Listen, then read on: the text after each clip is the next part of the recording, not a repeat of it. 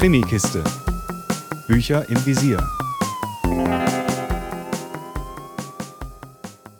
Hallo zu einer neuen Folge der Krimikiste, in der ich euch heute das neue Buch von Mark Rabe vorstelle. Zuletzt hatte er ja mit den vier Bänden seiner Tom Babylon-Reihe durchweg begeistert.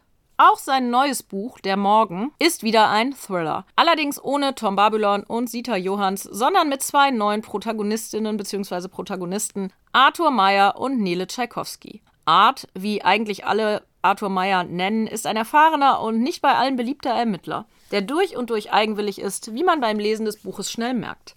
Nele Tchaikovsky ist jung und noch Anwärterin auf den Posten der Kommissarin, muss sich also beweisen.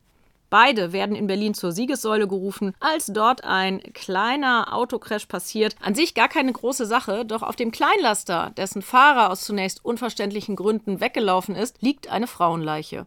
Und auf der steht die Privatadresse des Bundeskanzlers.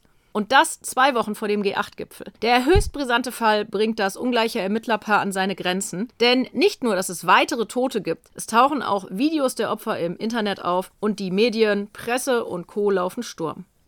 Art, der den Bundeskanzler aus ganz anderen Zusammenhängen kennt, muss gleichzeitig den Fall lösen, den Kanzler und weitere mögliche Opfer schützen und seine privaten Angelegenheiten im Zaum halten. Denn aus einem ebenfalls brisanten Grund war Art bis zum Fund der Leiche gar nicht mehr im Dienst in einem zweiten Erzählstrang, in dem ein Junge versucht, aus seiner Außenseiterrolle herauszukommen, ein Mädchen kennenlernt, das er Ellie nennt, und durch eine waghalsige Mutprobe in eine Clique aufgenommen werden will, verfolgen wir gefühlt zunächst eine ganz, ganz andere Geschichte.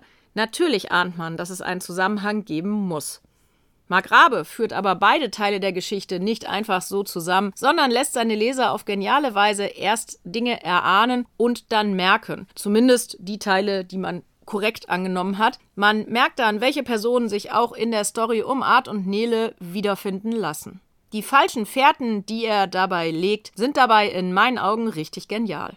Art und Nele sind in all ihrer Verschiedenheit ein ziemlich cooles Ermittlerpaar. Beide haben natürlich auch private Baustellen und sie müssen sich erstmal einrenken. Denn Art ist nicht immer einfach und Nele arbeitet noch an ihrer Unsicherheit. Außerdem gibt es eine Verbindung, von der Art am Anfang nichts ahnt.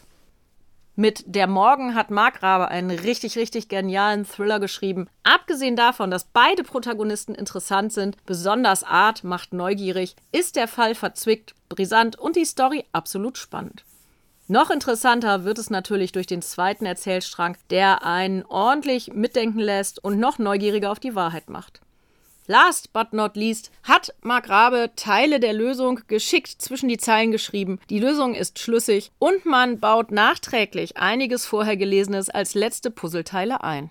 Der Morgen soll der Beginn einer neuen Buchreihe sein. Ich hoffe das sehr, denn von Art und Nele, von Mark Rabes Art Stories zu erzählen, brauche ich unbedingt mehr. Mehr Infos unter www.krimikiste.com.